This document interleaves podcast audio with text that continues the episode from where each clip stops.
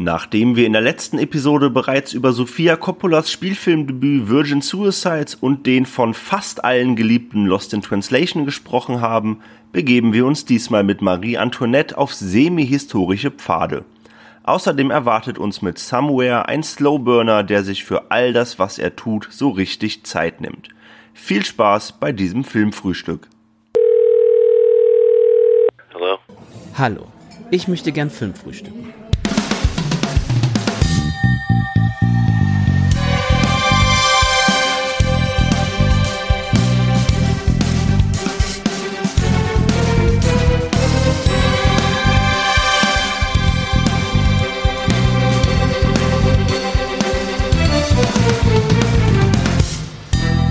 Ja, hallo und herzlich willkommen hier zu einer weiteren Episode vom Filmfrühstück. Hier bei Filmtoast. Wir Filmfrühstücken heute wieder und ähm, wir sind heute hier im zweiten Teil unserer großen Filmbesprechung von Sofia Coppola. Und dafür habe ich mir auch heute wieder Mike und Bernd geschnappt. Hallo. Ja, hallo. hallo. Heute gibt es eine Runde Brioche. Was? Brioche? Brioche? Das ist französisches Gebäck, ihr Lappen. Ich kenne das nicht. Ich, ich kenne nur diese. Ähm, ah, der Pöbel aus Bayern, ey. Macarons, diese Kekse. Okay, das ist ein ehemal, ehemaliger französischer Premierminister, oder? Ma ähm, Macaroni, nee, das war ein Italiener. Warum so. ehemalig? Der, der ist doch noch. Stimmt, oder? der ist ja noch. Das verpasst. Ja, Alter. Gut. Äh, wir sind der Politik-Podcast. Genau, übrigens französische Staatsoberhäupte. Wir sprechen heute über Filme und ähm, nachdem wir in der letzten Episode ja schon über die ersten beiden Spielfilme von Frau Sofia Coppola gesprochen haben, nämlich einmal über The Virgin Suicides, ein meiner Meinung nach äh, zu Unrecht von vielen übersehener Film und über den vielleicht ähm, überschätztesten Film der Filmgeschichte, Lost in Translation, äh, sprechen wir heute über Spielfilm Nummer 3 und Nummer 4 von Frau Coppola, nämlich einmal eben von Marie Antoinette aus dem Jahre 2006 und über Somewhere aus dem Jahre 2010. Ähm, zwei spannende Filme. Ich freue mich da sehr, mit euch äh, drüber zu sprechen, weil ich glaube, dass wir, wie auch in der ersten Episode hier, so ein paar kleine Reibungspunkte haben werden. Und das macht ja so eine Besprechung eigentlich immer, immer ein bisschen schöner, oder? ja, vielleicht. Ja, finde ja. ich eigentlich auch. Oh, es ist immer nur nervig, Filme verteidigen zu müssen. Bernd, jetzt stell dich mal nicht so an. Wir, wir hassen die beiden Filme ja nicht. Wir, wir also, sehen da auch das Gute drin. Weißt du? Naja, also einen der beiden, den finde ich ja auch kacke.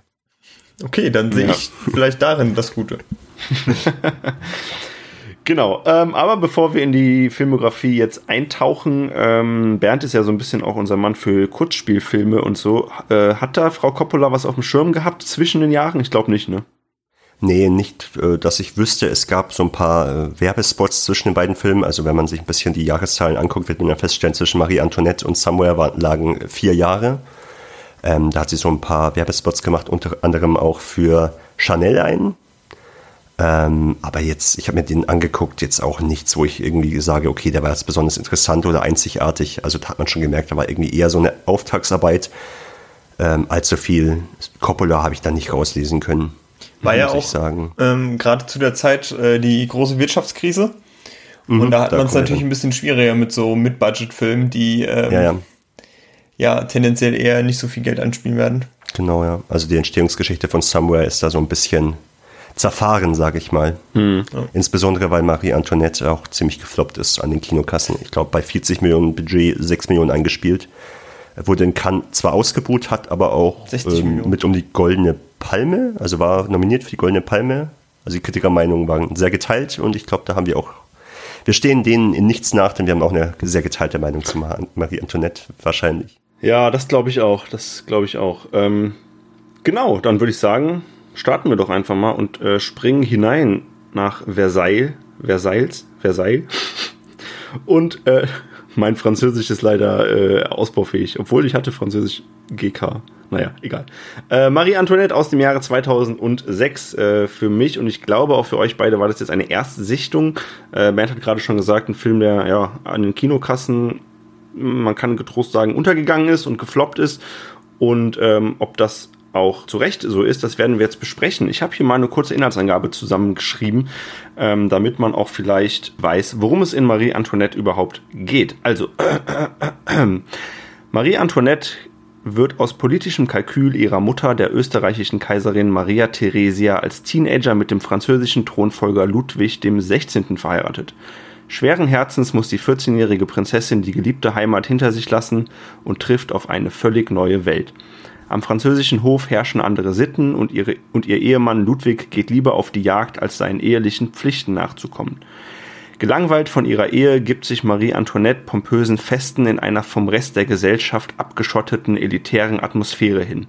Doch auch in dem ganzen pompösen Leben, das die junge Frau führt, muss sie lernen, was es heißt, sich von einem jungen Mädchen zu einer erwachsenen Thronfolgerin zu entwickeln. Genau, das ist Marie Antoinette und äh, jetzt wird man vielleicht, wenn man jetzt auch nochmal an die ersten beiden Filme von ähm, Frau Coppola denkt, ähm, sich so ein bisschen wundern, denn so ein Historienthema, das ist dann ja was, was ganz Neues. Und äh, das hat mich dann, dann tatsächlich auch so ein bisschen gewundert, dass sie sich dann plötzlich so einem, ja, auf den ersten Blick zumindest historischen Thema irgendwie, irgendwie widmet. Ist das für euch äh, absolut nachvollziehbar, dass sie dieses Setting genutzt hat oder kam das für euch auch überraschend? Ich meine, sie erzählt, also ich muss mich erstmal kurz korrigieren. Sorry, ich habe mir hier was falsch aufgeschrieben. Der Film hat 60 Millionen eingespielt, nicht 6 Millionen. Da fehlt oh. die Null. Okay, ja, dann ähm, doch weniger Flop. Ja, aber ich glaube, er blieb auf jeden Fall unter der Hinterwartung mhm. zurück. Genau, also im Prinzip hast du da auch wieder sehr viele Motive von Coppola drin, nur halt ein anderes Setting gepackt. Und eigentlich, ich habe mich am Anfang auch ein bisschen gewundert, wenn man so ein bisschen auf die Filmografie guckt, wird man ja sehen, da ist ja noch ein Kostümdrama drin. In diesem Kontext hat das vielleicht da schon irgendwie Sinn gemacht. Aber wenn man so die Erstlingswerke betrachtet, dann ist natürlich ein, erstmal im Setting ein krasser Bruch drin. Mhm. Mike, wie ging es da dir mit. Äh also ich, ich, ich habe mal hier so aufgeschrieben, man kann es provokant nennen, ein Coming-of-Age-Film im Barockstil, so mehr oder weniger.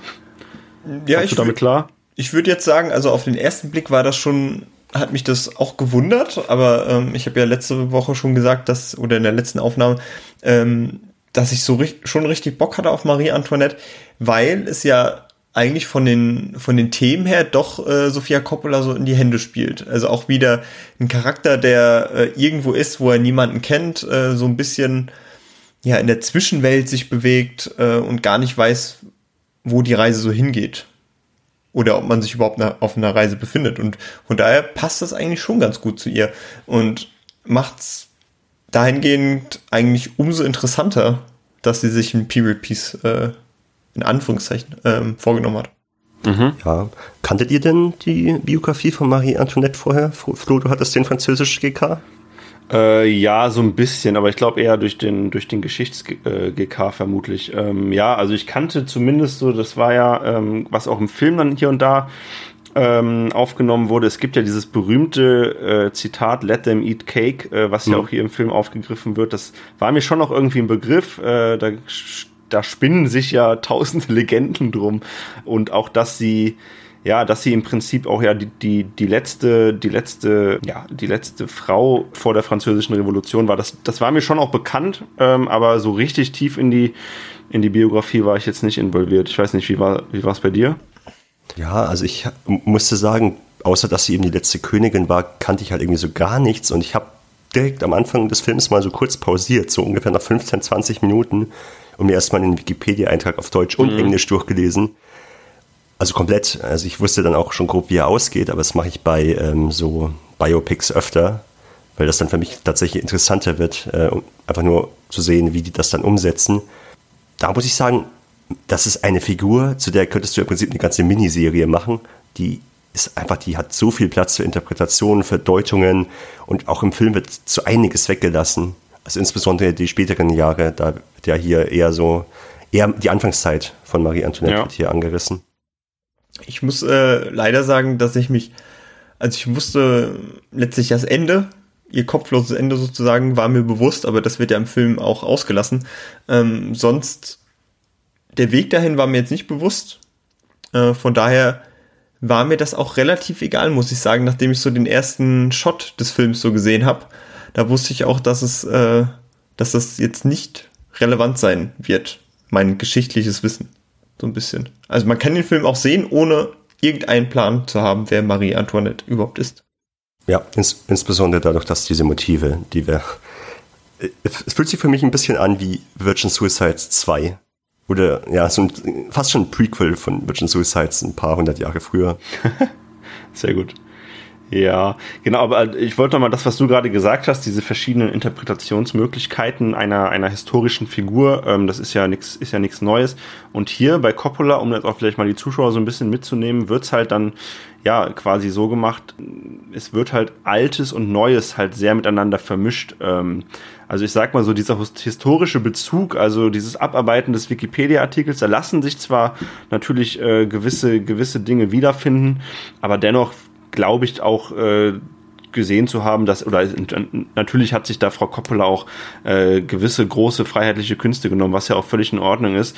Ähm, und diese Mischung aus alt und neu, die, das gab es ja auch zehn Jahre zuvor schon mit äh, hier Romeo und Julia, äh, mit Leonardo DiCaprio, wo ja auch dann teilweise irgendwie äh, moderne Musik eingespielt wurde. Und das wird hier in Marie Antoinette nochmal so ein bisschen auf die Spitze getrieben. Ähm, da gibt's ja dann auch diese bekannten Szenen, wo sie dann irgendwie gerade vom, in Anführungszeichen, äh, Shopping wiederkommt oder beziehungsweise ähm, äh, im Prinzip den DHL-Boten mal aktiviert hat so und dann ihre ganzen Schuhe da in ihrem, in ihrem Saal hat und dann mischen sich dann plötzlich auch so sehr moderne Converse-Schuhe darunter oder irgendwelche High Heels von einem italienischen äh, Modedesigner aus der, aus der neuen Zeit. Genau, und auch die Musik ähm, ist hier natürlich auch sehr, ja, sehr modern. Also man hat da jetzt keine Klassikstücke oder so, die halt zur, zur Zeit eigentlich passen würden, sondern du hast da Musik von den Strokes oder von den Banshees oder hast halt dieses äh, I Want Candy, diesen I Want Candy Remix da drin. Eigentlich muss ich sagen, finde ich sowas gar nicht so uncool. Wenn man es cool einsetzt und wenn man es äh, bewusst einsetzt und wenn man es auch nicht übertreibt, dann dann mag ich das. Ich weiß nicht, wie, wie steht ihr dazu? Ist das euch äh, eher ein Dorn im Auge oder? Ich fand es in diesem Fall super. Und das ist, glaube ich, auch der Punkt, den ich am meisten am Film schätze, denn ich bin eigentlich überhaupt kein Fan von so Period Pieces oder Kostümdramen. Die sehen zwar meist immer super schön epochal aus, aber die, die catchen mich irgendwie. Da fehlt mir die Verbindung. Und ich finde irgendwie mit diesem, ja, das, mit dieser Würze, die das reinbringt, war ich von Anfang an komplett involviert in diesen Film. Und äh, das hätte ich eben nicht gedacht. Und ich hatte im Vorhinein eigentlich gar nicht so viel Bock auf Marie Antoinette.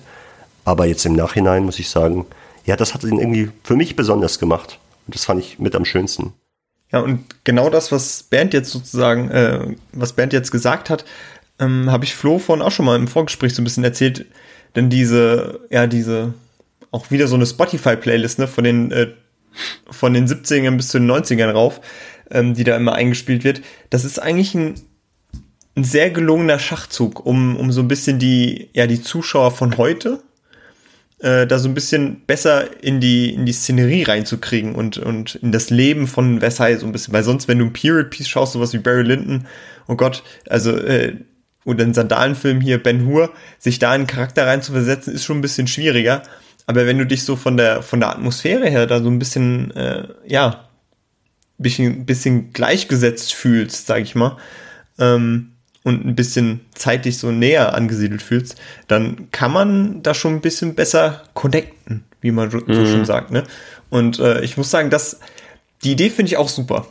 Also, dass man das, dass man diesen modernen Aspekt einfach in, in, in Piece reinbringt, um äh, ja, um dem Ganzen auch einen neuen Anstrich so zu verleihen. Aber ähm, Flo und ich haben zum Beispiel ähm, bei uns bei Popcorn Nachos über Cruella geredet und der macht ja auch sowas ähnliches. Der spielt sozusagen in den, was ich glaube, es sind die 70er und äh, packt da dann auch ein, den ganzen Glamrock, äh, Punk-Soundtrack rein, alles, was da so geht. Und durch den Soundtrack erzeugt er so einen gewissen Drive, so ein richtiges Tempo und übermittelt auch so das Gefühl dieser Zeit ziemlich gut. Und das fehlt mir so in Marie Antoinette ein bisschen. Also, die Songs werden zwar eingespielt und, und auch nett zusammengeschnitten, gerade äh, in der erwähnten Szene der, ja, des Schuhshoppings, ne, die ist, sieht so ein bisschen aus wie Pretty Woman. Mhm. Ähm, aber das gesamte Gefühl von dieser, ja, von dieser Ära kommt da dann nicht so raus, also von dieser musikalischen Ära, ähm, weil sich das dann nicht durch den kompletten Film geradlinig durchzieht oder zumindest nicht so häufig auftaucht, dass es äh, einem ja, dieses, dieses punkige, rebellische äh, so ein bisschen aufdrückt. Ja, aber ich glaube, das will der Film auch gar nicht. Ich, mein, ich meinte gerade irgendwie so, für mich war es eine Würze. Du darfst den ja auch nicht zu viel würzen, weil ansonsten geht es halt ins andere Extrem wieder über und dann wird das halt alles irgendwann lächerlich. Und so fand ich das eigentlich relativ gut noch von der, ja, von der, vom Verhältnis zwischen diesen klassischen Barock-Szenen, wo halt dann auch teilweise wirklich dann auch auf klassische Musik zurückgegriffen wird und eben diesen Punk-Sequenzen. Es war nicht zu viel. Ich glaube, wenn du da zu viel reinmachst, dann kann das ganz schnell in die andere Richtung umschlagen. Für mich hat das leider den Eindruck gemacht, als wäre es so nichts Halbes und nichts Ganzes. Du hast, du sagst schon in der in Opernszenen, da wird dann Vivaldi eingespielt und so weiter. Ey, passt super gut und dann zwischenzeitlich wird dann aber mit, mit dem Brechhammer äh, da von den Strokes was reingebracht. Und irgendwie, man hätte, ich finde, die Balance fehlt da noch so ein bisschen. Mhm. Also, und es greift nicht ganz so gut ineinander, leider. Und deswegen funktioniert das äh, für mich nicht ganz so gut. Obwohl ich wirklich, ich habe wirklich sehr gehofft, dass das äh, einfach wunderbar funktioniert. Aber leider kam dieses, dieses rebellische Feeling, was ja allein auch schon durch den, äh, durch den Titel, beziehungsweise durch die Titlecard und den Schriftzug Marie Antoinette so ein bisschen suggeriert wird, ähm, kam das leider nicht rüber. Ja. Ja, ich bin da tatsächlich auch eher auf Mikes Seite. Yes! Ähm, ich fand auch, dass die, dass diese Aspekte, vor allem, ich hatte immer das Gefühl, das wurde an, an so falschen Stellen eingesetzt. Ich kann es gar nicht genau erklären, wie ich das Gefühl hatte, aber ich verstehe schon diesen Punkt, den Bernd sagt, von wegen Würze, dass man das nicht äh, zu viel machen soll. Den Eindruck hatte ich auch nicht tatsächlich. Also das war auch von der Menge her was eigentlich okay, aber es war irgendwie merkwürdig über den Film verteilt. So war zumindest mein, mein Eindruck jetzt auch im Nachhinein. Deswegen, äh, das, ja, das hat dann immer so ein bisschen für Verwirrung bei mir gesorgt, keine Ahnung.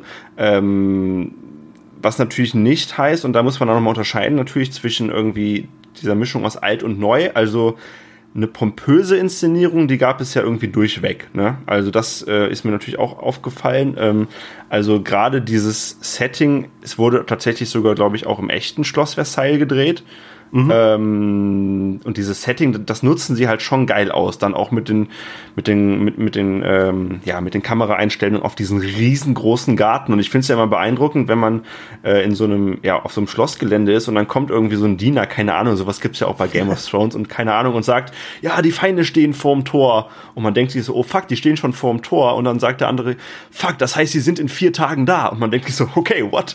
Wo ist das Tor so? Und das finde ich, diese, ja, dieses pompöse Böse, das sieht man hier halt wirklich in, in jedem Winkel, auch wenn sie dann in dem Schloss sind. Das, da muss ich auch sagen, das haben sie schon geil gemacht. Ähm, allerdings, und da haben Mike und ich auch schon im Vorgespräch kurz drüber gesprochen, ich glaube, der Film hat, auch wenn man ihn heute guckt, vielleicht so ein bisschen das Pech, dass es mittlerweile einen The Favorite gibt, ähm, den du, Bernd, ja nicht so sehr magst wie ihn hier zum hm, Beispiel. Doch, ich mag The Favorite sehr, aber ich mochte okay. Marie Antoinette halt mehr. Okay, genau, das Ein kleines bisschen. Ja. Ein klitzekleines bisschen, aber nur. Okay ja, aber ansonsten muss ich sagen, also sie, sie nutzen dieses Setting schon, schon echt, echt cool. Ähm, dennoch finde ich, dass diese pompöse Inszenierung dann leider aber auch dazu führt, ja, ich weiß nicht, dass ich ins Lächerliche soll. so ein bisschen gezogen wird. Nee, nee, tatsächlich, dass das sich aufs, aufs Drehbuch niederschlägt, weil ich finde, dadurch, dass sehr auf diese Inszenierung geachtet wird und sehr auf die perfekte Einstellung im nächsten Bild, äh, geht so ein bisschen, ja, die Geschichte irgendwie flöten und ähm, also ich muss sagen, eins meiner großen Hauptprobleme in dem Film, dass für mich einfach, also ich hatte so das Gefühl, dass auf die Charakterentwicklung hier überhaupt kein Fokus gelegt wird. Ich finde, es gibt kaum Charaktere in diesem Film, die sich von vorne bis hinten weiterentwickeln. Es und muss ich auch kein, also sorry, dass ich. Nee, muss es nicht. Nee, muss Aber es das natürlich. Ist ja, das, ist, das ist ja nur eine Charakterstudie von Marie Antoinette, deswegen heißt der Film ja auch Marie Antoinette. Die anderen Figuren sind ja da nur Beiwerk, um ihre Entwicklung auszukaschieren. Ja, aber ich finde auch ihre Entwicklung tatsächlich dafür, dass, diese, dass dieser Film sich ja, glaube ich, auch ähm, gewisse Themen wie, keine Ahnung, ich hab's mal als so, als so feministische Aufarbeitung des Lebens von Marie Antoinette irgendwie gesehen. Keine Ahnung, ob man das jetzt so bezeichnen möchte oder nicht. Ähm, aber das war jetzt so mein Eindruck. Und wenn man das unter dieser äh, Berücksichtigung hat, finde ich, ist ihre Entwicklung sehr, sehr schwach und sehr, sehr mau. Ah, ja, muss denn, muss denn unbedingt Entwicklung da sein? Weil ich bin grundsätzlich bei dir, wenn man den Anfang anguckt und das Ende, so viel Entwicklung ist da tatsächlich nicht. Ähm, ist es nicht mehr so ein Ausbrechen aus, aus den, den ja, Ausbräuchen, Sitten, Traditionen, die um dich rumschwirren und nicht mehr die persönliche Entwicklung an sich? Dem würde ich mich ja, äh, Ben, also ich schließe mich euch beiden an, verdammt. Ähm, einerseits Bernd, äh, dieses, dieses Ausbrechen aus den, ja, aus den sozialen Käfig, ne? Coppola spricht ja, ja auch immer von, von, von Käfigen, in denen sich die Menschen da befinden. Und hier äh, ist das ja sozusagen äh, im Verlauf des Films ähm, das, das Haus, was ähm, Kirsten Dunst von, von Jason Schwartzman geschenkt bekommt, also ihrem Ehemann sozusagen. Und sobald sie da ist, da werden ja auch keine, äh, da gelten ja auch die, nicht die Regeln äh, des Hofes sozusagen, dass da jeder mit der höheren Blutlinie dann näher an die äh, Königin ran darf und die Aufgaben übernimmt und so bla bla, sondern das dann alles sehr, ja, so ein traumhaftes Feeling, ne? Und jetzt pass auf. Und das schlägt sich ja auch noch in der, in der Inszenierung wieder, denn jedes Mal, wenn wir an dem Haus sind, denkt ihr bestimmt alle wieder, ey Mann, da hat doch Terence Malick seine Finger im Spiel gehabt. Mhm. Das ist äh, von der Inszenierung was komplett anderes, äh, wieder ähnlich so, so traumhaft, so, so verspielt, mit Lensflares wird da auch noch gearbeitet. Das ist was ganz anderes, als sobald wir uns im, ja, am königlichen Hof befinden. Und das spiegelt immer wieder so, ja, dieses Ausbrechen wieder. Aber ich muss mich auch dem Flo anschließen. Denn diese Ausbruchspunkte, die kommen immer mal so vereinzelt, tauchen die auf. Und dann wird über, ja, für meine Verhältnisse relativ belanglose äh, Intermezzi äh, wandert man dann über zur nächsten, zum nächsten Höhepunkt so ein bisschen, in der, in der Marie Antoinette irgendwas geschieht, sie auf irgendwas reagieren muss oder so weiter. Und man tröppelt so ein bisschen vor sich hin, um, um letztlich da zu enden, wo man, äh, wo man am Ende eben ist, dass der, äh, dass die, dass der Pöbel vor der Tür steht. Und ja, so, so schön es ist, der Spielball zu sein, irgendwie ein bisschen mehr Aktion hätte ich mir von der Rebellen, die sie ja letztlich irgendwie sein soll oder sich dahin so ein bisschen entwickeln soll oder äh, das zeigen soll, hat mir dann ein bisschen gefehlt. Aber du kannst nicht die Aktion da reinschreiben, das ist eine historische Figur. Also naja, also äh, erfinden. historisch akkurat ist der Film ja sowieso nicht, von daher. Äh, nee, aber in seiner grundsätzlichen Geschichte ja schon. Ja, gut, aber das ist keine, also das ist ja keine, keine Entschuldigung dafür, das so zu machen. Also man kann es ja trotzdem machen. Also, das ist ja genau die gleiche Frage. Du fragst mich, ob man eine Entwicklung unbedingt braucht. Ich sage, nee, braucht man nicht unbedingt. Und du sagst jetzt, man kann es nicht machen, weil es sich ja nach dieser, also natürlich kann man das machen. Ähm, nee, mir geht es nicht um die Entwicklung, mir geht es eher um dieses, ja, noch mehr Action, noch mehr Ausbrechen aus diesem ich muss sagen, ich fand, ich fand gerade deinen äh, dein Vergleich oder beziehungsweise äh, deine Aussage, dass Marie Antoinette so ein bisschen das Prequel von Virgin Suicides ist, sehr, sehr gut. Auch jetzt in dem Zusammenhang. Tatsächlich würde ich dir da sogar zustimmen. Ich habe ja ähm, einiges dazu rausgeschrieben, ja. Ich werde das gleich nochmal äh, erhärten, meine These. Ja, aber allerdings muss ich sagen, um jetzt nochmal den, den, äh, den Bogen zu, zu dem schließen, was Mike gerade gesagt hat und ich davor auch gesagt habe, was das Thema Entwicklung angeht, finde ich, dass das Virgin Suicides deutlich deutlich besser gemacht hat, weil keine Ahnung, hier wird ja auch so ein bisschen damit gespielt, dass Marie Antoinette im Prinzip die, wie hieß nochmal die Hauptdarstellerin von, war das nicht auch Kirsten Dunst? Das war auch Kirsten Dunst, die hieß äh, Lachs, oder? Lachs Lisbon. Ja. Auch hier eine Parallele, ja. Genau. Da wurde sie ja, also ich finde, die beiden Figuren haben auch sehr, sehr viele Parallelen, aber der Unterschied zwischen Virgin Suicides und diesem Film hier ist ganz einfach der, dass uns Virgin Suicides ja aus der Sicht der Jungen erzählt wurde und das ja und dass diese, diese Unnahbarkeit oder dieses Gefühl, diese, an, an, diese Figur nicht ranzukommen, ja dadurch bedient wurde, dass wir halt, also das, das war ja genau Mittel zum Zweck, dass wir eben diese Männerfiguren haben, die uns diesen Film erzählen. Und hier bei Marie Antoinette ist es halt nicht so. Hier wird es halt aus ihrer Sicht erzählt. Und da hatte ich halt, keine Ahnung, da hatte ich halt, ähm, ja, ja nicht genau das, das ja. Genau das fand ich jetzt im Umkehrschluss so schön. Also es ist für mich eine, also ich würde es auch nicht unbedingt Prequel nennen, vielleicht eher so Parallele und Antithese in einem. Also es gibt zum ersten Moment an Virgin Suicides musste ich denken, es gibt äh, im Moment der, der, der, des Ehevollzugs zwischen dem König Louis und eben äh, Marie Antoinette, wird danach geschnitten auf ein Bild, wo Kirsten Dunst einfach im Cast liegt und äh, hochschaut. Also im Prinzip derselbe Shot wie äh, nach der Entjungferung von äh, Lux Lisbon in Virgin Suicides. Nur diesmal in einer ganz anderen Stimmung. Und da habe ich mir gedacht, oh fuck, das ist jetzt aber Absicht. Das kann mir keiner erzählen, dass das hier keine Absicht ist. Und dann habe ich mir mal drauf geachtet.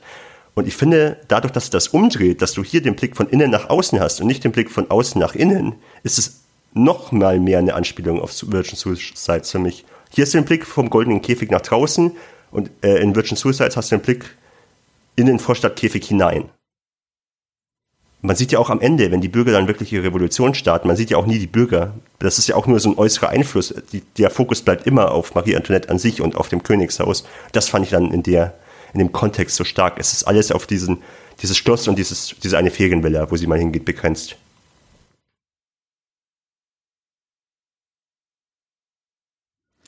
Kann ich irgendwie nachvollziehen, aber äh, so schön ja Parallelen und Antithesen sind, ähm, wenn dabei nichts rumkommt, äh, für mich ist dann, also die Intention ist natürlich super, aber Marie Antoinette als Charakter, dadurch, dass wir ja Marie Antoinette als Charakter kennenlernen und auch als der Innensicht, wir sehen ja auch, wie sie mal immer weint, auch äh, Emotionsschwankungen hat und so weiter und wir das, äh, also eine Achterbahn der Emotionen mitnehmen können und äh, wir das auch miterleben, macht das den Charakter schon ein bisschen nahbarer, aber man versteht nicht so ganz, beziehungsweise ich habe nicht ganz verstanden, wieso äh, sie da nichts dagegen unternimmt, also etwas ändert. Weil es steht ja in ihrer Macht, wir bekommen das ja auch immer mal wieder mit, sich äh, gegen den Hof so ein bisschen zu wehren, beziehungsweise äh, sich ihm unterzuordnen, gerade wenn es um die Mätresse des Königs geht, die ja äh, sozusagen den niedrigsten Stand an, am Hof hat und mit der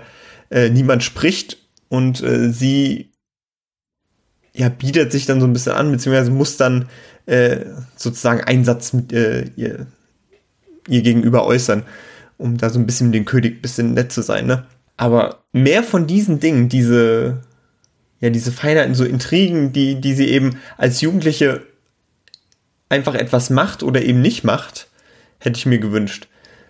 Es kommt zwar ein, zwei Mal dann auch noch vor, dass sie von ihrem Berater irgendwie gesagt bekommt, so ja, in Polen, da sind gerade äh, gerade Aufstände und das sind unsere Verbündeten, da haben sie da schon den Brief dazu gelesen. Also, nee, aber wie finden sie hier die Knöpfe und so? So Sachen. Also da hätte ich mir schon gerne ein bisschen mehr gewünscht, in die Richtung zu gehen, dass es, dass dieser Bruch zwischen, zwischen dem sozialen Gefilde um sie herum und dem Teenager Marie Antoinette äh, ein bisschen deutlicher wird.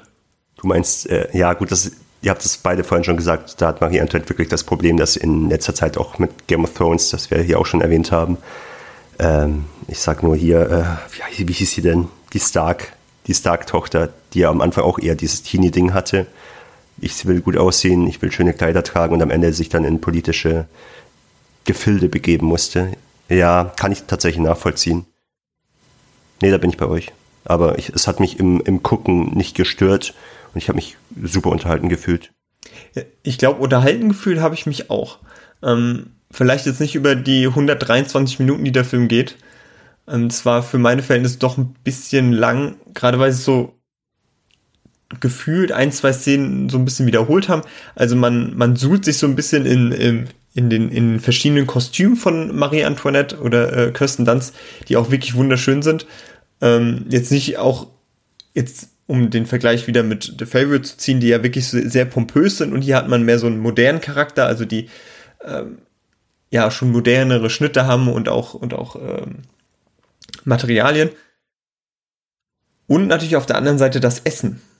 Darüber haben wir ja noch gar nicht gesprochen. Also Essen und Mode sozusagen sind ja die zwei großen Dinge äh, von Sofia Coppola, ähm, zumindest was Marie Antoinette anbelangt. Mode auf jeden Fall vorher auch schon. Ähm, und dazu vielleicht jetzt nochmal ganz zurück den Bogen schlagen auf die erste Szene, beziehungsweise den ersten Shot. Was habt ihr da gefühlt? So. Die Kutschfahrt, meinst du? Nein. Das ist ein Coppola-Film wieder mit einer Autofahrt beginnt, aber diesmal halt in einer Kutsche. Nee, ich rede davon, wie Ach. Kirsten Dunst sozusagen auf einer, äh, ja, auf einem Sofa liegt, äh, quasi Schuhe gerade angepasst bekommt und den Finger ganz äh, lasziv in, in die Torte steckt und äh, ah, ja. Sahne nascht und quasi direkt in die Kamera schaut. Wie fand ihr das? Frech. ich fand diesen, dieses Stilmittel benutzt Coppola ja öfters mal, schon in der Hinsicht auch passend. Okay. Äh, worauf willst du hinaus? Also. Nee, war nur, war nur einfach so eine Frage. Ach so. Ich, ich, ich wollte dich, ich wollte dich gerade nicht, ich wollte dich gerade nicht unterbrechen. Ich muss kurz prallen, weil du gerade die Kostüme von The Favorite angesprochen hast. Die habe ich sogar mal gesehen. Also die, die echten Filmkostüme weil ich The Favourite tatsächlich auf dem Filmfestival in Dublin in einem Kurzurlaub geguckt habe. Das war eine sehr schöne Deko da vor dem Kino. Da standen die so ausgestellt. Ja, ich habe ja noch einen lustigen, oder was heißt einen lustigen, einen, äh, so lustig ist er vielleicht gar nicht, einen Fakt oder beziehungsweise eine Interpretation äh, gelesen. Ähm, und ich weiß nicht, ob wir schon so ausführlich oder das ausführlich bewerten können, aber ich habe jetzt oft gelesen, dass Marie Antoinette im Prinzip auch als Spiegelbild von Sofia Coppolas eigenem Leben in gewisser Art und Weise gesehen mhm. werden kann. Ja. Ähm, genau, also im Prinzip natürlich dieser, dieser öffentliche Spott, sage ich mal, auch des eigenen Volkes. Das hat Coppola ja am, am eigenen Leib äh, schon in, in, der, in der Kindheit auch äh, erlebt. Dann natürlich auch die Unfähigkeit, irgendwie aufgrund des Alters und des Geschlechts ernst genommen zu werden, ist ja auch was, was sie immer wieder in ihren Filmen oder auch immer wieder in Interviews etc. aufgreift. Ähm, genau so natürlich dann trotzdem im Gegensatz dazu natürlich diese, ja, diese sehr pompöse bei Marie Antoinette oder diese sehr teure und ähm, ja doch sehr, wie soll man sagen, ähm, reiche Atmosphäre, in der Coppola dann natürlich auch aufgewachsen ist, ähm, weil sie hat halt einen sehr berühmten Vater, sie hat halt sehr berühmte äh, Familienmitglieder. Ähm, und das fand ich dann auch wieder ganz, ganz spannend. Ich meine, der einzige kleine Unterschied ist jetzt natürlich, wenn man, deswegen finde ich es vielleicht sogar so ein bisschen anmaßend, ähm, zu behaupten, oder ich, ich hoffe zumindest, dass Coppola nicht wirklich äh, gedacht hat, hier, das ist jetzt eigentlich meine Geschichte, weil da finde ich es tatsächlich ein bisschen anmaßend, weil man muss dann ja schon sagen, dass es natürlich erstmal eine komplett, ein komplett anderes, ja, komplett anderes Setting ist und mhm. ähm, dass das Marie Antoinette halt auch nicht irgendwelche Werkzeuge mit an die Hand bekommen haben. Darüber, wo wir in der ersten Folge auch äh, gesprochen haben, als wir über Coppolas Anfänge geredet haben, dass sie natürlich im Hintergrund Menschen hatte, die ihr äh, auch da gewiss den Weg geleitet haben und so. Und ich meine, das kann man bei Antoinette, bei aller Pompösigkeit und bei ähm, ja, aller Macht, die sie da angeblich hat, äh, nicht, na, äh, natürlich nicht sagen, oder? Nee, das würde ich jetzt auch nicht sagen. Ähm, ja, so, ja, Mike. Ähm, kann meinen Faden, meinen Faden verloren. Ich glaube, es ist eine gute Sache, dass äh, Sophia Coppola hier Marie Antoinette gewählt hat, denn sie wurde ja häufig, oder wir haben sie auch so ein bisschen ansatzweise ein bisschen dafür kritisiert, ne, dass sie so die, die Sicht immer von sich aus so ein bisschen gelenkt hat, ne? Und, und sie, gerade was die Kritik am ersten Film äh, anbelangt hat, also Virgin Suicide, dass man da so ein bisschen die, die Suburban äh, Vorstadtfamilie da so ein bisschen und äh, die so ein bisschen besser privilegiert war und so weiter. Ne? Das war ja auch immer die Kritik, die sie sich anhören musste von äh, dadurch, dass sie durch American Zoetrope, dass die Production, äh, die Produktionsfirma von, von, von ihrem Dad da so ihre Finger mit im Spiel hat, was ja über die anderen Filme hinweg auch so ist. Und ich glaube, Marie Antoinette hat sich gedacht, so, ja, okay, das sind eben Filme oder Perspektiven von Menschen, die ich verstehe, weil ich dann einfach groß gewachsen bin. Das sind Filme, die ich, ja, in denen ich gut bin, das darzustellen, was ich kenne sozusagen. Und ich finde das eigentlich eine ganz, äh, eine starke Idee und, und äh, einen starken Persönlichkeitszug, das so zu erkennen, dass man weiß, worin so die Stärken liegen und äh, darauf so ein bisschen setzt. Ist natürlich auch auf der anderen Seite ein bisschen schade, dass man nichts Neues in Anführungszeichen ausprobiert. Aber ich finde es gut, dass man auf seine Stärken setzt, so ein bisschen. Eben. Und ich meine, es sind letztlich, Flo, du hast es gesagt, ja auch Themen, mit denen sich Coppola identifizieren kann und die für sie dann auch vielleicht wirklich ein persönliches Ding sind. Und ich glaube jetzt auch nicht, dass sie sich in die Rolle der Marie Antoinette rein projizieren will. Das ist halt einfach irgendwas, das interessiert sie, das betrifft sie und da hast du dann auch mehr Interesse, sowas zu machen, als irgendein Thema, das dir halt irgendwie am allerwertesten vorbeigeht. Und Sophia Coppola, um jetzt vielleicht auch mal ein bisschen auf den Cast überzudenken, ist ja nicht die einzige mit prominenter prominenten Background in Marie Antoinette. Also gibt es wahrscheinlich viele Leute, die da am Film mitgewirkt haben, die so ein bisschen sich mit der Situation konfrontiert sehen. Also wir haben ja Asia Argento, die, die Tochter von Dario Argento, die mitspielt. Wir haben Jason Schwartzman. Äh, wusste ich auch nicht bis, bis eben gerade, dass das auch der, der Sohn von Talia Shire ist. Und ähm, Mary Nye, die Tochter von Bill Nye. Mhm. Und äh, Danny Houston, der Sohn von John Houston und der Enkel von Walter Houston. Und einen gab's noch, einen gab's noch, die ich mir hier rausgeschrieben habe, also neben Coppola. Ähm, Io Bottons, ähm, der hat nur so eine kleine Komparsenrolle, das ist äh, auch der, die, die Tochter von, äh, vom Schauspieler Sam Bottons. Okay, also, also einfach eine komplette Vetternwirtschaft, dieser Film. Eine Aristokratie im Cast quasi. ja. ja. Man wird reingeboren. Sehr meta hier. Ja. Ja, ich habe ein lustiges Zitat vom äh, guten alten Roger Ebert über Jason Schwartzman gefunden, der ja hier äh, mitspielt. Und ich musste ein bisschen lachen, weil ähm, Roger Ebert schreibt, äh, Schwartzman spielt ähnlich wie Bill Murrays Figur in Lost in Translation einen sexuell passiven Trauerklos, der lieber mitleidet, als eine aktive Rolle einzunehmen. Also ich muss sagen, Jason Schwartzman ist hier einfach Trauerklos äh, par excellence. Ja. Also ich mochte ihn ja nie. Ich konnte ihn noch nie leiden und hier ist er personifiziert er das, ja, was er für mich immer so dargestellt hat. Irgendwie so ein passiver Typ, der in der Menge einfach absolut untergeht als Charakter. Und Aber das passt natürlich irgendwie auch zur Rolle, ne? Ja, und deswegen hasse ich ihn auch so. also, er, er passt da ein bisschen zu gut rein. Ja. Und, aber ich mag, vielleicht liegt es auch einfach daran, dass ich die Charakterzüge äh, nicht mag. Ähm. Mhm. Okay, ich fand's großartig. Vor allem diese bizarre erste Ehenacht, wo sie beide dann im Bett liegen, von 100 Leuten irgendwie zuge zugezogen werden, die Vorhänge, und äh, sie erstmal über Schlüssel reden, weil Schlüssel ja das Hobby, Hobby sind von Jason Schwartzman. Erstmal erzählt, dass er irgendwie schon 400 Schlüssel gemacht hat, die dann beide einfach einschlafen und am nächsten Morgen dieselben 100 Leute das Ding aufreißen und richtig enttäuscht sind, dass da kein Blut da ist. Äh, das war so absurd und bizarr, das war herrlich. Ja, er kann eben äh, 400 Schlüssel machen, aber nicht den Schlüssel äh, zu ihr. Apropos Schlüssel, den, den Schlüssel zu gutem CGI hat man auch nicht gefunden. Habt ihr diesen Elefanten gesehen? Der war ja, huh. Ich meine, okay, 2006, aber dieser CGI-Elefant, der in einer Sequenz ja. mal vorkommt. Ich erinnere mich. Ich oh, hab's gar nicht so schlecht in Erinnerung, aber ist auch nicht besonders gut. Okay, müsste ich mir nochmal angucken. Echt? Was, hm. Sah das so grauslich aus? Ich hab's mir, ich hab's mir notiert. Also es war okay. schon überaus grauslich. Bernd hat ja. sich fast die Augen ausgekratzt. Ja, ich als alter Technik nah äh, reagiere ja. allergisch auf sowas. Ja, ähm, aber nochmal zum Cast. Tom Hardy spielt eine kleine Rolle. Ähm, allerdings darf man sich da nicht zu viel erhoffen, weil er wirklich eine sehr kleine und auch eine sehr ja, unbedeutende Rolle im Prinzip spielt. Ich weiß gar nicht, er ist irgendein Graf oder was ist er? Oder irgendein. Wisst ihr es aus dem Kopf, was er, was er ist? Nee. So, so vergessenswert. Ja, er ist äh, ja, ein Adeliger auf jeden Fall. Er hat jetzt wirklich auch nicht die größte Rolle.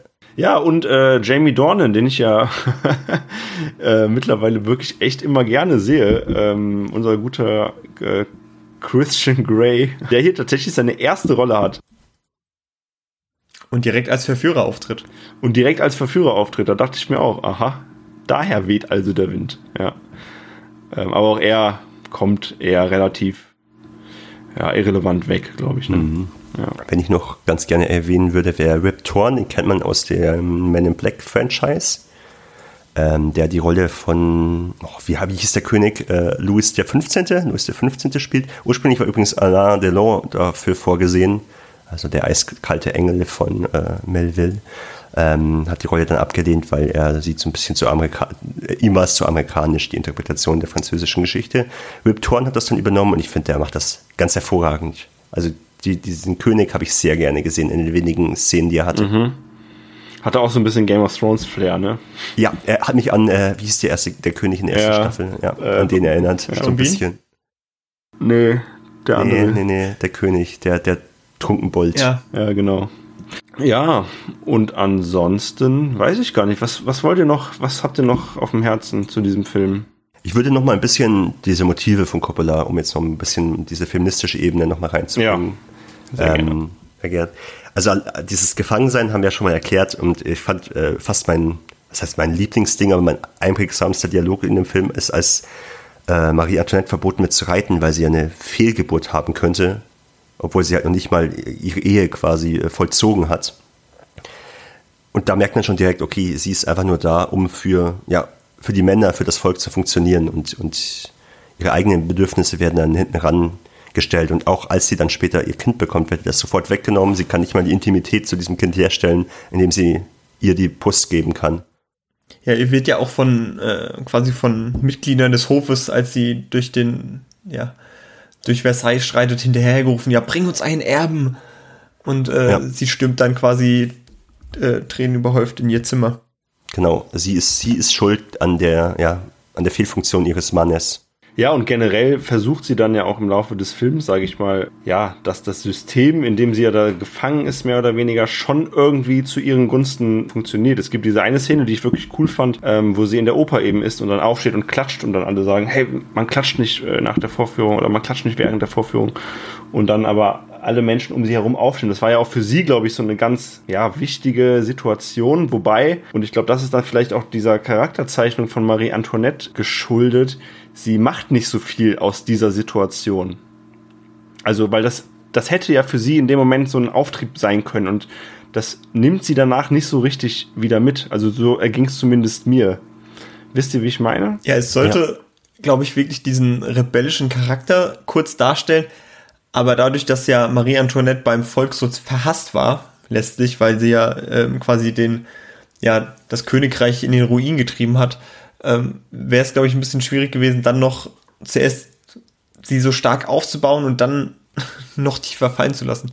Ja, ich muss sagen, in, in, diesem, in diesem Punkt dieser Charakterzeichnung, da, da muss ich sagen, da, da war mir dann teilweise, ja, da waren mir die Abstände zu, zu groß zwischen eben dieser einen Möglichkeit, dann, weil das hast du ja dann ganz oft in Filmen, dieses schlimme Wort der starken Frau. Äh, das wird hier ja auch versucht, so ein bisschen zu etablieren und dann macht sie aber nichts daraus und das ist ja auch völlig okay und das kann ja auch einfach nur bedeuten, dass diese Figur in diesem Film vielleicht auch ja gar kein Interesse hat, auch aus diesem aus dieser Einsamkeit, sage ich mal, irgendwie rauszukommen, beziehungsweise auch äh, einfach auch vielleicht nicht die die nötige ja Willenskraft oder um ja ich weiß nicht, wie ich sagen soll, Intelligenz ist das falsche Wort dafür, aber ja Empathie. vielleicht auch.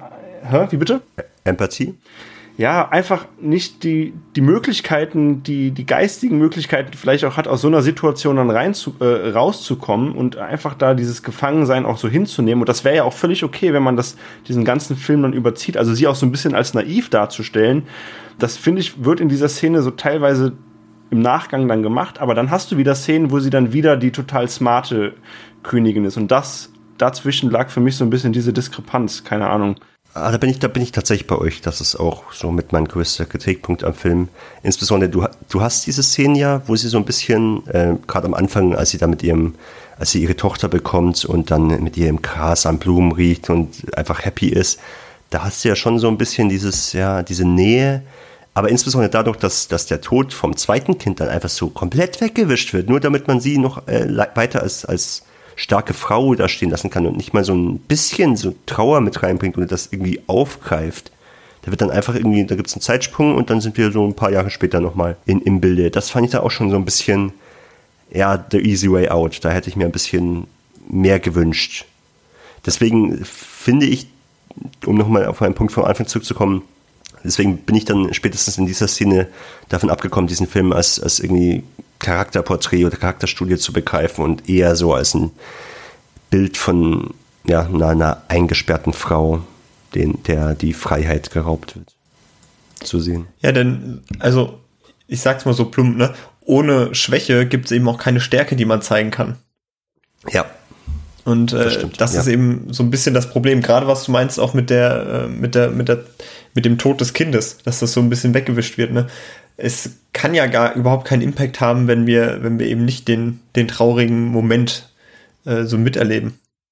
Das könnte man ja auch gut aufbauen, um sie dann irgendwie stärker aus dieser Tragödie hervorgehen zu lassen. Aber nee, hat man irgendwie verworfen, diese Gelegenheit. Ja, also ich äh, hätte nichts mehr auf meinem Zettel. Tatsächlich. Wie wär's denn mit einem Fazit, Leute? Hm? So, jetzt ja, sag mal, also ich gerne. bin wirklich sehr gespannt, weil irgendwie habe ich das Gefühl, unsere Meinungen sind doch noch ein bisschen nach oben gegangen. Also wir sind ein bisschen positiver gestimmt gegenüber dem französischen Königshaus? ja, also ich muss, ich fange mal an. Äh, meine Meinung war vorher ja auch nicht, dass ich den Film furchtbar fand. Ich muss tatsächlich sagen, ich, du hast gerade auch, du hast auch gerade gesagt, Mike, dass du schon auch unterhalten warst und dass das gar nicht das Grundproblem war. Und genau das würde ich eigentlich auch so eins zu eins unterschreiben. Also ich konnte mir auch trotz dieser 130 Minuten diesen Film problem, äh, problemlos äh, anschauen, hatte da keine, keine Längen oder so und das war alles okay und cool.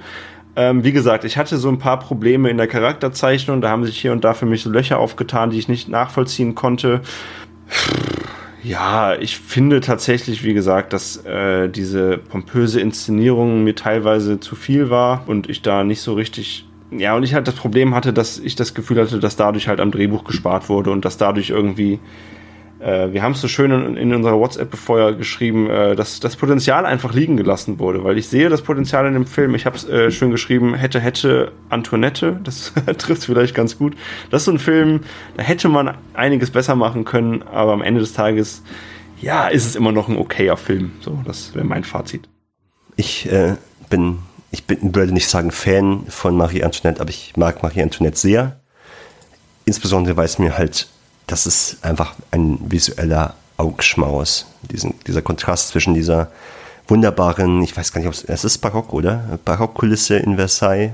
Dieser klassische Look mit dem ganz weiten Aufnahmen und diesem weichen Licht überall und dann immer diese, diese kleinen, knalligen Inserts, die man auch bei Virgin Suicides übrigens hat, mit den Luftballons und so, die du halt hier durch die, durch diese Luxusgegenstände, durch die Schuhe und durch den Schmuck und den Kuchen hast.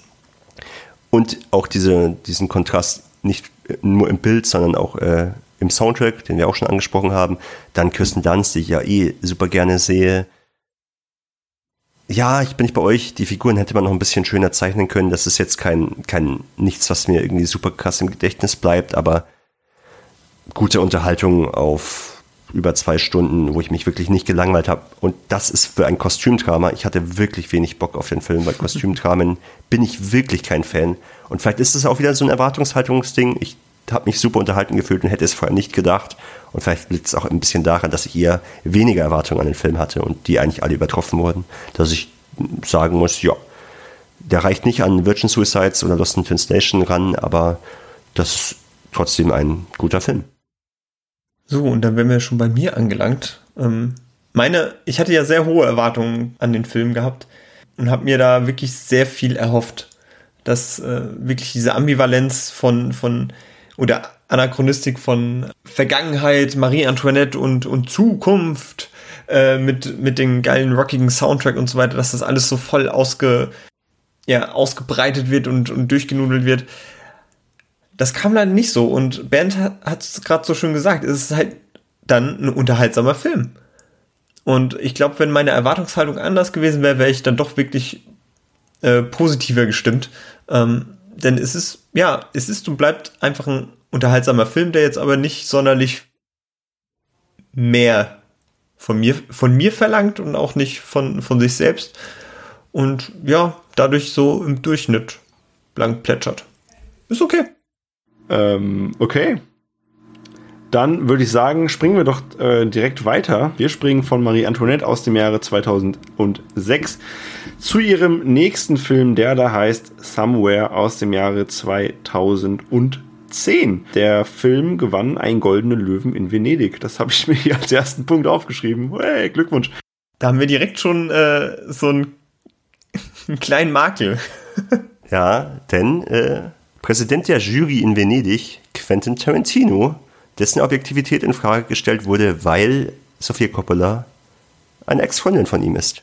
Ja, das kam äh, einen Tag nachdem sie sozusagen den, äh, den Preis entgegengenommen hatte, hat das, glaube ich, ein italienischer Filmkritiker aufgegriffen und das so ein bisschen, ja, man kann ja schon sagen, sie so ein bisschen durch den Dreck gezogen und, und Quentin Tarantino. Und äh, Tarantino hat sich dann letztlich so geäußert, ja, die anderen Mitglieder äh, der Jury kannten sie nicht und äh, sie liebten den Film und wir kamen immer wieder zurück auf den Film, weil es halt einfach ein fucking guter Film ist. Und äh, hier ist auch wieder, ja, so ein bisschen die, die weibliche Stimme wird da so ein bisschen äh, untergraben, ne? dass, mm. dass äh, eine Frau als im Regiestuhl quasi nichts schafft, wenn, wenn ihr nicht ein Mann hilft. Und ja, das ist natürlich einfach wieder äh, ja, bezeichnend, ne? Die ganze. Also ich wusste das nicht, aber ich finde es irgendwie ein bisschen witzig, tra traurig witzig. Ja, ich würde äh, auch sagen, traurig trifft schon ziemlich gut, vor allem als, als Filmkritiker sich dann derart irgendwie zu äußern, das jemanden zu unterstellen. Also es liegt vielleicht schon ein bisschen nahe oder so, aber puh. Ja. Okay, worum geht's denn in Somewhere, Mike? Ja, wir verfolgen sozusagen Johnny Marco, gespielt von Steven Dorff, der ein gestandener Actionstar ist. In Hollywood kann man so sagen, ne? halb Los Angeles kennt ihn und, und will einen Teil von ihm haben. Er ist aber letztlich in, ja, in einem Hotel gestrandet, im Chateau Marmont und äh, lebt da so sein Leben ein bisschen und, und äh, ja, im Englischen gibt es den schönen Begriff, er ist ein Drifter. Er, er, er lässt sich so ein bisschen durchs Leben treiben oder, oder im Pool treiben vielleicht auch. Aber eines Tages kommt seine, wacht er morgens auf, hat noch eine kleine Alkoholfahne, die ihm aus dem Mund äh, schleicht und sieht seine kleine Tochter, gespielt von Elle Fanning, vor sich. Und sie bringt so ein bisschen das Leben zurück. Genau, das ist Somewhere. Und der Film beginnt äh, mit einer Eröffnungsszene und da sind wir schon wieder beim Fahrzeug, denn auch Somewhere beginnt mit einer Autofahrt, beziehungsweise ähm, anders als in den Vorgängern, aber mit einer, mit einer starren Kameraeinstellung, die ein, ja, ein, ist das so ein Ascheplatz oder so eine, so, so eine Ascherennbahn oder so eine ja. Laufbahn oder whatever? So ein, so ein Sandding irgendwie. Genau, so eine Sandbahn. Genau, und hier haben wir eben auch diese Autofahrt und ähm, man bekommt eigentlich schon relativ früh ein Gefühl für das Pacing dieses Films, denn diese Autofahrt, sie will und will einfach nicht aufhören. Er fährt dann die erste Runde und wir sind quasi in Echtzeit dabei. Ich glaube, die ganze Szene, das, wie lange wie lang wird das Zwei, gehen? Drei Minuten. Minuten? Drei, vier Minuten, genau. Bis er dann, glaube ich, nach der dritten Runde dann äh, sein Auto abstellt, seinen Sportwagen abstellt und aussteigt und ja, da sind wir dann mit Steven Dorf. Ich muss sagen, ich liebe diese Öffnungssequenz. Also sie ist echt super. Denn die sagt dir direkt, ganz klar, was jetzt passieren wird in diesem Film. Und mhm. das ist schon eine große Kunst, das so zu schaffen. Einfach nur in, vor allem in einer Einstellung. Also ähm, richtig gut. Also, dass du letztlich mit, mit Steven Dorf so ständig in einem Kreis dich bewegst.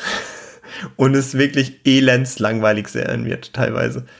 Und das wird ja auch passieren. Also Szenen wiederholen sich und äh, viel Bewegung ist da auch nicht drin. Deswegen echt richtig gut. Ja. ja, ich finde es vor allem auch immer schön, äh, wenn es am Ende nochmal aufgegriffen wird, die Öffnungssequenz, und das wird es ja hier in diesem Fall. Ah, der Steven Spielberg-Moment. Der Steven Spielberg-Moment, ja. Stimmt, ja. ja. Richtig. Es ist zwar sehr einfach und sehr billig, aber ich mag das immer, wenn dann nochmal so ein bisschen auf den Anfang zurückgegriffen wird. Und hier siehst du dann auch wirklich so ein bisschen Charakterentwicklung mit dem Ende. Durchaus. Das heißt so ein bisschen, also ziemlich krasse Charakterentwicklung. Ja. Aber fangen wir doch mal ein bisschen von, von vorne an. Also wir haben jetzt schon ganz vorne angefangen, genau, mit dieser Eröffnungssequenz. Ähm, Man kann auf jeden Fall, um jetzt auch dem Zuschauer vielleicht mal so ein Bild mitzugeben, also der Film ist, ich sag mal so, auf seiner inszenatorischen Ebene äh, eigentlich so das Gegenstück von Marie Antoinette, ähm, wo wir irgendwie Glamour und Disco hatten, haben wir hier halt ja eine sehr minimalistische Darstellung und ähm, ja, wieder so dieses, was wir ja auch schon teilweise in Lost in Translation hatten, einfach hin zur, ich sag mal, ohne das zu werten, diese Belanglosigkeit des Alltags etc. Beziehungsweise dann auch natürlich die gewisse, ja, die Inszenierung von, von du hast gerade schon das Wort Langeweile genutzt, ich würde jetzt eher vielleicht sagen, die Inszenierung von Leere. Ähm, das ist halt hier Credo, sage ich mal, über den ganzen Film hinweg. Und wenn man unsere letzte Episode gehört hat, wird man vielleicht erfahren haben, dass ich überhaupt kein Fan von Lost in Translation bin und Dementsprechend könnte man ja jetzt meinen, oh, dann wird dem Samurai ja auch nicht gefallen haben, aber ich muss tatsächlich sagen, den mochte ich deutlich lieber. Und ja, ich fand's, ich fand's spannend, mich auch selbst bei dem Film zu beobachten, weil natürlich äh, dieser Vergleich zu Lost in Translation, den kann man, kann man darüber diskutieren, inwieweit man da wirklich einen Vergleich ziehen kann. Aber letztlich hat es zumindest hier und da Aspekte davon. Das ist ja einfach so. Wir haben äh, natürlich in der Figur von, wie heißt der, Jimmy Marco, haben wir natürlich auch hier einen Schauspieler, einen Johnny Marco einen in Anführungszeichen übersättigten Schauspieler mehr oder weniger. Ähm, wir haben natürlich hier auch das, äh, ja, die, die Leere und die Isolation. Wir haben hier eben wieder dieses Hotel, was ja auch in Lost in Translation eine ganz große Rolle spielt. Wir haben hier dann auch Momente, wo er dann plötzlich eben LA verlässt und dann noch in einem anderen Land ist, wo seine Sprache nicht gesprochen wird. Also diese Vergleiche, die kann man auf jeden Fall ziehen. Ähm, jetzt weiß ich, dass Bernd den Film nicht mag und frag mich jetzt nur darauf bezogen, ähm, die, die Vergleiche zu Lost in Translation siehst du aber schon oder würdest ja. du dem direkt mal widersprechen? Okay. Ja. Insbesondere dadurch, nee, die Vergleiche sehe ich ab, absolut, insbesondere dadurch, dass ja, ja, im Prinzip ist die, die Ausgangslage ja dieselbe. Wir haben eine verlorene Seele, in Lost in Translation haben wir vielleicht zwei, die durch ihre Beziehung zueinander wieder so ein bisschen ja Motivation, in Anführungsstrichen Lebensmut schöpfen. Wir haben das Hotel, das eine sehr große Rolle spielt. Ja, wir haben so ein bisschen diese Übergangsphase, diese Abschottung von der Außenwelt ja, vielleicht ist es einfach, was wir auch schon bei Lost in Translation gesagt haben, so ein Ding, es hat mich emotional nicht mitgenommen. Und das mhm. ist ja, ich, Und ich finde, Lost in Translation ist zwar auch sehr, sehr schleppend inszeniert, aber das hier ist nochmal eine ganz andere Nummer. Wir haben die ersten 15 Minuten nicht mal Dialog. Und ich, ja, keine Ahnung, also ich habe mich halt stellenweise wirklich gelangweilt und vielleicht auch nicht mehr so super aufmerksam hingeguckt, das muss ich ehrlich so sagen. Okay. Mike, wie, wie, äh, wann bist du eingeschlafen? Ich finde es immer sehr faszinierend bei so, bei so Filmen, die ja also wirklich darauf abzielen, dass man sich langweilt stellenweise. Also dass wir uns ja quasi in den Charakter und in das Leben von Johnny Marco so ein bisschen reinversetzen. Ne? Weil es soll ja diese Monotonie aufkommen, dass er äh, morgens aufsteht, nicht weiß, zu welchem Shooting er muss, ähm, dahin schon zu spät kommt ähm, und abends zu Bett geht, weil zwei Stripperinnen vor ihm sind und er sich einen hinter die Binde kippt. Und diese Monotonie wird ja eben, wie Ben schon sagt, wirklich in den 15 Minuten da aufgebaut, dass es eigentlich sterbenslangweilig ist. Und für den Anfang vom Film ist das natürlich schon direkt eigentlich ein Todesurteil. Und deswegen ist da auch immer so eine Ambivalenz in mir. Ich weiß nicht, ich verstehe, was damit gesagt werden will, aber als Filmschaffender finde ich das dann so, also nicht selbst als Filmschaffender, sondern ähm, ich finde das immer so ein bisschen sehr schwierig, weil es soll ja in gewisser Weise unterhalten und jetzt beobachte ich aber nur. Und spätestens nach fünf Minuten weiß man, okay, es soll darauf abziehen, dass ich das alles richtig öde finde und die Monotonie darin erkenne und so. Und dann wird es aber noch weiter ausgedehnt. Aber ja, das, das zählt für mich nicht so, weil ich finde, langweilige Filme inszenieren ist halt sehr einfach. Dann schneide nicht, dann stelle eine Kamera auf und filme einfach irgendwas für eine bestimmte Zeit. Das ist ja aber für mich, auch wenn man es will, das lasse ich dann dem Moment nicht gelten. Ja, ja, also ich, ich weiß auch, ähm, ich kann dich auch nachvollziehen.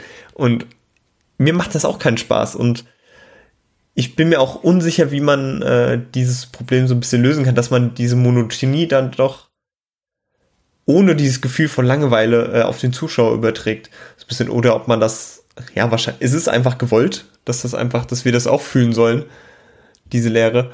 Und da sehe ich dann wieder so, ja, okay, da hält man sich ein bisschen vielleicht für zu geil, dass man das auch macht. Hey, ich, ich finde es ich find's wirklich unfassbar witzig, weil äh, wer auch vielleicht unseren Podcast bei popcorn und nachos.de, auf den ihr übrigens alle mal raufgehen könnt, äh, hört und uns drei kennt, der weiß, dass ich eigentlich derjenige bin, der bei in Anführungszeichen langweiligen Filmen relativ schnell raus ist. Und ich finde es einfach faszinierend, dass ihr beide jetzt quasi sagt, boah, das war so langweilig. Und ich eigentlich als derjenige, der bekannt dafür ist, dass er bei sowas eigentlich nicht lange, lange durchhält, wirklich die Faszination in diesem Film einfach gespürt habe. Ähm, ich weiß nicht, ich weiß gar nicht, es ist einfach, es ist letztlich ist es natürlich einfach eine Gefühlssache. Ich muss sagen, diese Langeweile und diese Leere, äh, ich finde, es ist eine absolut hohe Kunst, das gut zu inszenieren und das für mich auch so zu inszenieren, dass ich dann doch dran bleibe. Und klar, ihr beide oder Bernd vor allem, du hattest Probleme dran zu bleiben, aber bei mir, es gab immer wieder Momente, die mich dann aus dieser Langeweile zum, zumindest optisch irgendwie rausgeholt haben. Keine Ahnung. Der Moment, wo er da sitzt und diesen Gipsabdruck bekommt und du sitzt und, und, du siehst da einfach nur diesen riesen Gipskopf da sitzen, ist ja auch wieder eine Szene, die da irgendwie drei Minuten dauert und dieser Gips läuft runter und er wird da irgendwie von so ein paar Seiten irgendwie, ähm, ja, äh, angefasst. Das fand ich großartig. Ich würde jetzt sogar äh, nicht sagen, dass mir also der ganze Film die, diese Monotonie nicht gefallen hat, sondern nur am Anfang finde ich es sehr schwierig, so in den Film hm. einzusteigen. Ähm, ja. Auch die die späteren Szenen finde ich äh, wirklich Hammer, weil äh, gerade die, die angesprochene Gips-Szene ist einfach unfassbar gut.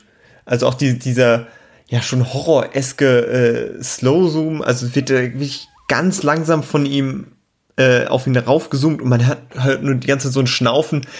Also was da auch äh, an, an Metaphorik drinsteckt, ey, richtig genial, auch auf den Charakter geschrieben, Hammer.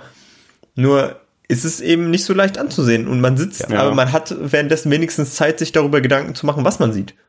Ja, und diese Zooms werden halt auch zum Erbrechen benutzt. Also es gibt später noch eine Szene am Pool, da bin ich dann endgültig ausgestiegen. Als wirklich einfach nur 30 Sekunden. Die beiden, also äh, Johnny und seine Tochter, die da liegen, wo, da wird einfach nur rausgezoomt, sonst passiert nichts. Mochte nichts. ich aber sehr, den Zoom, dass man von, dass man rauszoomt von den beiden.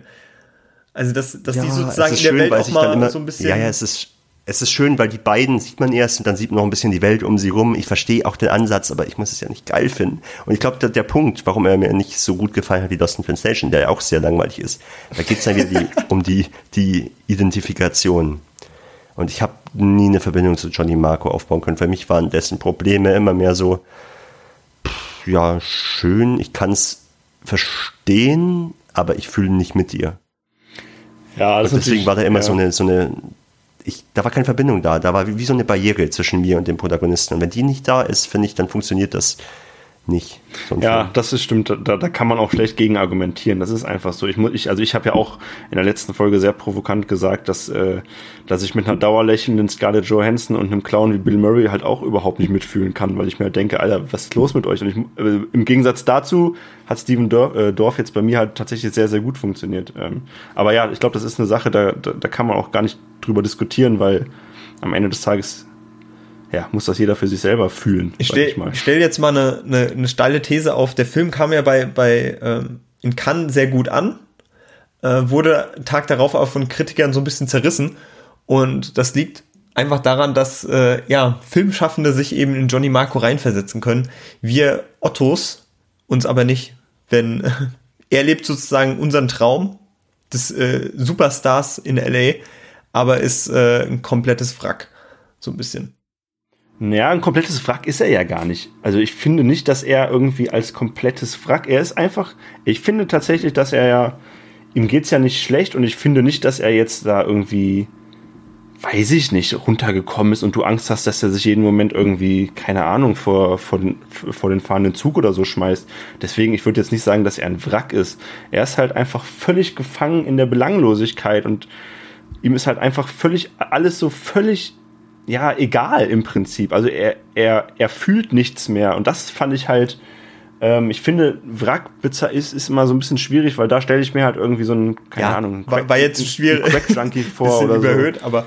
Ja, aber ich finde auch diese Szenen, wo er sich dann die, die, die Stripperin irgendwie äh, bestellt und dann da irgendwie im, auf dem Bett sitzt und du dir die ganze Zeit denkst, Alter, das ist so ein cringer Moment, weil er dann irgendwie so guckt und ja, und dann fand ich, ich finde, ich, ich, ich, ja, ich mochte diesen Move einfach, dass man da so lange auch drauf filmt und die, diese ganze Strip-Sequenz, also ich glaube, sowas hat man in Filmen selten, dass da wirklich so ein kompletter Pole Dance einfach irgendwie wirklich komplett gezeigt wird. Und dadurch schaffst du es auch bei mir als, als, ähm, als Zuschauer, ähm, da so eine gewisse Belanglosigkeit reinzubekommen. Keine Ahnung, wenn ich jetzt einen Film sehe, wo ich dann ähm, so kurze Strip-Sequenzen sehe in einem Club oder so, denke ich mir, boah, ja geil, hätte ich auch Bock drauf. Aber da diese Szene im Hotelzimmer, die wird halt dann so normal irgendwie und halt und verliert halt ihre komplette Aufregung dadurch. Und das fand ich halt sehr, sehr cool inszeniert und äh, mochte ich sehr gerne tatsächlich. Ja, auch gerade in Verbindung mit äh, Johnnys Reaktion. Also beim ersten Mal schläft er ganz düster sozusagen ein bisschen weg und beim zweiten Mal ist er dann in Anführungszeichen euphorisch, weil er dann so ein bisschen mm. klappt, so, yeah, gut gemacht. Also, er hat auch, wie du schon sagst, er, er spürt so in dem Sinne gar nicht so viel oder kann auch nicht so viel Emotion zeigen, weil ja alles so ein bisschen gleichförmig ist, ne? Ja. Ja, genau. Und äh, dann kann man ja im Prinzip sagen, dass der Film dann aber, umso länger er geht, ja, sich, so war zumindest mein Eindruck, mehr und mehr entfaltet und dann halt auch eben für diese Charakterentwicklung sorgt, die wir eben schon angesprochen haben. Natürlich dadurch bedingt, dass eine Tochter in sein Leben tritt. Welche Szene habt ihr so im Kopf als die entscheidende, die, die Szene, wo es bei ihm Klick macht? Habt ihr da eine bestimmte Szene direkt im Kopf? Mm, die, die Pool-Szene bei mir, wo sie unter Wasser Tee trinken. Das ist auch meine Lieblingsszene im Film. Die ist wirklich, die ist zuckersüß. Ja. Ja, und äh, die Helikopter-Szene. Wo er sich, wo er sich verabschiedet sich davon? Genau, ja, wo er, wo er sich ja, von ihr verabschiedet. Ja. Ich habe auch ähm, extra im, im Skript nachgelesen, was er denn genau sagt. Denn man kann es irgendwie verstehen. Ich glaube, hätte man äh, Untertitel angemacht, hätte man es auch äh, lesen können. Er sagt, I'm sorry, I haven't been around more. Und das ist so, finde ich, den Knackpunkt, wo er realisiert, dass er, ja, dass seine Tochter jetzt nicht nur eben diese, diese kleine Prinzessin ist, sondern eigentlich so ein, ja, so ein, zu einer ebenwürdigen Frau wird und er sie äh, auf eine andere Art respektiert. Ja, und dadurch dann auch erkennt, das war zumindest jetzt, äh, um jetzt vielleicht auch mal so ein bisschen auf diese Thematik dann noch näher einzugehen, dadurch auch erkennt, dass er auch diesen Blick auf Frauen generell in seinem Leben ändern kann. Oder? Nee, nee, so habe ich das auch interpretiert. Also seine Tochter bringt ihn dazu, sein eigenes Frauenbild zu hinterfragen. Ja. Weil er irgendwann weiß, okay, seine Tochter wird ja naturgemäß auch irgendwann eine Frau. Mhm. Vielleicht sollte ich da anders zu Werke gehen. Ja, vor allem ist es, äh, Frauen werden ja in dem Film ständig als, also Mangel eines Wortes sage ich jetzt mal, Objekte dargestellt, die, die von ihm so mir nichts, dir nichts äh, erobert werden mit, äh, mit geringsten Mitteln sozusagen, weil er ist sozusagen, sobald er sich in diesem Hotel befindet, ständig von Frauen umringt, die er mit einem Satz sozusagen um den Finger wickeln kann.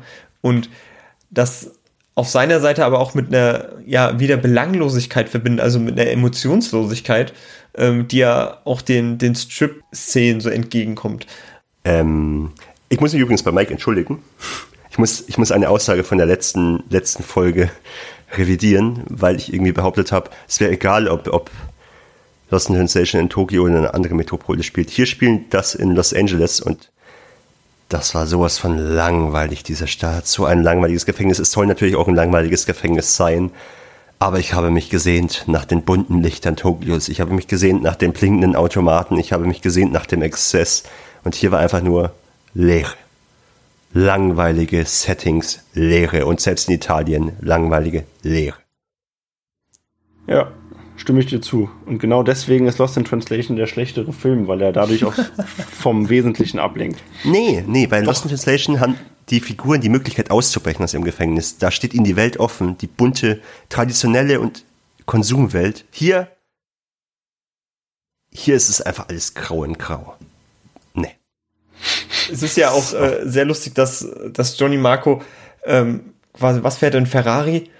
und, mhm. und das in, in LA macht und wer, wer vielleicht schon mal in LA war und die Straßen da kennt, da kommst du halt keinen Meter vorwärts gefühlt, äh, mhm. auch wenn da, wenn da sechs Spuren äh, unterwegs sind. Ähm, Finde ich auch sehr lustig, dass er sich so ein teures Auto gekauft hat, ne, was, was ja quasi auch in, in Lost in Translation sagt ja Scarlett Johansson, ja, zu Bill Murray, hast du dir schon einen Porsche gekauft, um deine Midlife-Crisis so ein bisschen zu überstehen. Äh, Johnny Marco hat sich halt einfach einen Ferrari geholt und der dann auch noch zwischendurch, äh, ja, äh, in der Werkstatt landen muss. Also mhm. nichts funktioniert sozusagen bei ihm. Ja, also ansonsten kann man vielleicht noch zur Inszenierung sagen, das ist mir auch ähm, aufgefallen, auch nochmal in Bezug darauf, dass er ja dann irgendwann auf seine auf seine Tochter trifft. Ähm, ja, zwischen den beiden entsteht natürlich dann eine, eine ganz besondere Dynamik und die Beziehung wird enger und ja, das, das sieht man dann auch in den, in den Kameraeinstellungen. Das ist mir auch aufgefallen tatsächlich, weil gerade Jimmys, Johnnys äh, Bezug zu Frauen ändert sich dann natürlich eben, wie wir gerade schon gesagt haben, dadurch, dass er seiner Tochter näher kommt und das zeigt eben auch die Kameraeinstellung, weil man seine Tochter dann plötzlich in Nahaufnahmen sieht und ähm, wirklich sieht, wie die beiden miteinander kommunizieren. Und das äh, hast du halt vorher bei den ganzen ähm, Klischee-Blondinen, die da ein- und ausgehen, von denen man auch als Zuschauer dann teilweise verwirrt ist mit Namen und so. Und hä, wer, wer war das jetzt? Äh, das hast du halt da überhaupt nicht. Und das, ähm, das fand ich noch einen ganz netten, einen ganz netten äh, Kniff tatsächlich, ja. Ja, aber ansonsten stimmt es mit der, mit der Gräue. Der, der Film ist tatsächlich grau und äh, ganz weit weg davon, bunt zu sein, ja. Das ja, wir haben stimme ich zu. Ähm, auch wieder so ein, so ein Observationsdruck. Also, wir haben hier wirklich immer ganz klar die, die Rolle von so einer beobachteten Kamera auch wieder, ne? Ähm, dass wir einfach nur sehen, wie, wie Johnny Marco so, so vor sich hin lebt. Es ist so ein bisschen Californication in langweilig. ja, ja, ja, kann man sagen, ja. Hank Moody, aber halt überhaupt nicht so cool. ja. Ja, und dabei hat man sogar noch eigentlich ein recht interessantes Setting, also dieses Hotel, das äh, Chateau Marmont, das ist auch ähm, das Hotel, in dem sich Sofia Coppola einen großen Teil ihres Lebens sozusagen aufgehalten hat. Sogar so viel, dass ähm, die Hotelmitarbeiter ihr mal einen Geburtstag organisiert haben im Hotel und sie dadurch eben sozusagen eigentlich einen Freifahrtschein hatte, um in dem Hotel zu finden. Und da haben wir jetzt auch wieder so ein bisschen das, das Thema oder die Verknüpfung zu Marie Antoinette, dass Sophia Coppola eben Szenerien nutzt, die sie eben schon kennt und in der sie sich auskennt und weiß, wie Menschen dort äh, miteinander agieren, was dort vor sich geht. Und das spürt man ja auch in dem Hotel vor allem, wenn da ein Fotoshooting ist und jemand draußen auf dem Balkon noch die Haare frisiert bekommt und alles mögliche. Und man geht da so ein bisschen durch und äh, als Zuschauer ist das alles so ein bisschen absurd, aber Johnny Marco geht da einfach so ein mir nichts, dir nichts einfach vorbei und denkt so, okay, normal day at Chateau Marmont. Ja. Also auch hier hat Coppola wieder ein paar Aussagen getroffen. Für sie sind so Hotels Orte des Übergangs. Die interessieren sie, weil das sind für, für sie immer so quasi so Abschottungsphasen vom normalen Leben. Wenn du in einem Hotel bist, dann bist du ja meistens nicht in Anführungszeichen in der normalen Gesellschaft irgendwo. Das macht Hotels so faszinierend. Und das, das Geile ist ja, ein Hotel ist ja eigentlich ein Ort, wie du schon sagst, ein Durchfahrtsort. Aber Johnny Marco, der bleibt die ganze Zeit in einem Hotel. Er hat ja kein richtiges Haus und ist die ganze Zeit sozusagen in dieser, in dieser Zwischenwelt gefangen. Mhm. Und weiß nicht, wohin mit sich. Und das ist eigentlich ein ja, recht, recht simples Bild, aber ein schönes Bild. Ach Leute, ich würde diesen Film lieben, wenn er einfach nicht so fucking langweilig wäre. also ohne Scheiß, ich, ich, ich, mir, gefällt, mir gefallen die Motive richtig gut und alles, aber und ich mag auch immer so, ja, so, so Vater-Tochter-Beziehungen in Filmen, die können halt auch richtig schön. Ich, Leon der Profi, einer meiner Lieblingsfilme, aber hier ist es halt einfach stinklangweilig. Warum? Es tut mir so leid. Ja, vielleicht gibst du dem Film in einem Jahr nochmal eine Chance oder so. Ja, wenn Wer ich weiß. 90 Minuten verschenken möchte. ja, genau. Ähm, ja, äh, was, was, sagt ihr zum Hauptdarsteller Steven Dorf? Hat er euch, hat er euch denn gefallen? Wenn man das ich so sagen so, kann? Ich habe mich so gewundert, weil ich dachte mir, okay, den habe ich ja schon tausendmal gesehen. Da habe ich mal auf seine Filmografie geguckt. Erster Film, den ich mit ihm gesehen habe. Also mir kam das Gesicht so bekannt vor, aber ich habe tatsächlich, Samuel ist der erste Film, den ich mit Steven Dorf gesehen habe. Okay, du hast also nicht Zoolander gesehen? Nein, und nicht Plate und nicht Public Enemies und der Rest ist Schrott. Ja gut, er, man muss leider sagen, er hat so ein Everyday-Face, ne? Das kann sein. Es sieht ein bisschen aus wie Jason Sudeikis. Ja, und Kiefer Sutherland. Aber, aber er soll eben auch wahrscheinlich so ein bisschen untergehen, ne? Er soll eben der, der All, äh, der Allwetter-Schauspieler sein. ja. ja, ich muss sagen, ich fand ihn, ich fand ihn wirklich, äh, ich fand ihn wirklich cool. Ähm, und ich fand auch, er passte sehr gut in diese Rolle rein. Und Sofia Coppola hat auch selber über ihn gesagt, dass er, dass sie sehr froh ist, auch ihn bekommen zu haben, weil sie auch während des Castings gemerkt hat, dass er äh, ein Typ mit super viel Herz ist und dass das halt auch im Film dann durchgekommen ist, wenn er dann vor allem mit ähm, Elle Fanning eben zusammen, zusammen ist. Und von daher, ich muss auch sagen, also äh, ich habe tatsächlich auch nicht viel von ihm gesehen, aber er, er, ist mir da echt sehr, ich fand ihn echt super angenehm und ähm, und das, obwohl er natürlich in einer, in einer Rolle drinsteckt, die sehr schnell sehr ja, fies werden kann für einen Schauspieler, weil er ja da wirklich auch ja, Situationen erlebt, in denen irgendwie ein falscher Blick oder eine falsche Mimik oder Gestik äh, das ganz anders wirken lassen kann. Und von daher, ich finde wirklich, so, so blöd das klingt, aber diese, ja, diese Leere, was, ja, das, das macht er einfach sehr, sehr, sehr, sehr cool und sehr, sehr schön. Und ja. Ich glaube, ich weiß, was ein Kompliment ist. Aber, ja. äh, seine, seine Persona, wie er, wie er so ein bisschen, sobald er aus seinem Ferrari so aussteigt und da mit seinen, mit seinen offenen äh, Stiefeln steht, mit der, mit der tiefgezogenen äh, Jeanshose so ein bisschen, er sieht so ein bisschen lost aus, so verloren im, im eigenen Film und das macht, also er strahlt das wirklich aus. Ja, und Elle Fanning? Bernd, da ist doch dein Herz höher geschlagen, oder? ich mag sie und ihre Schwester also Dakota super gerne. Ja. Ich sehe sie echt sehr schön. Und ich finde, das sind zwei absolute Top-Schauspielerinnen. Gerade bei Kinderdarstellern hast du immer das Problem, dass die sehr schnell nerven können. Und ja, hier in dem Fall, äh, sie ist tatsächlich der Lichtblick in diesem ödem, grauen Bilderbrei.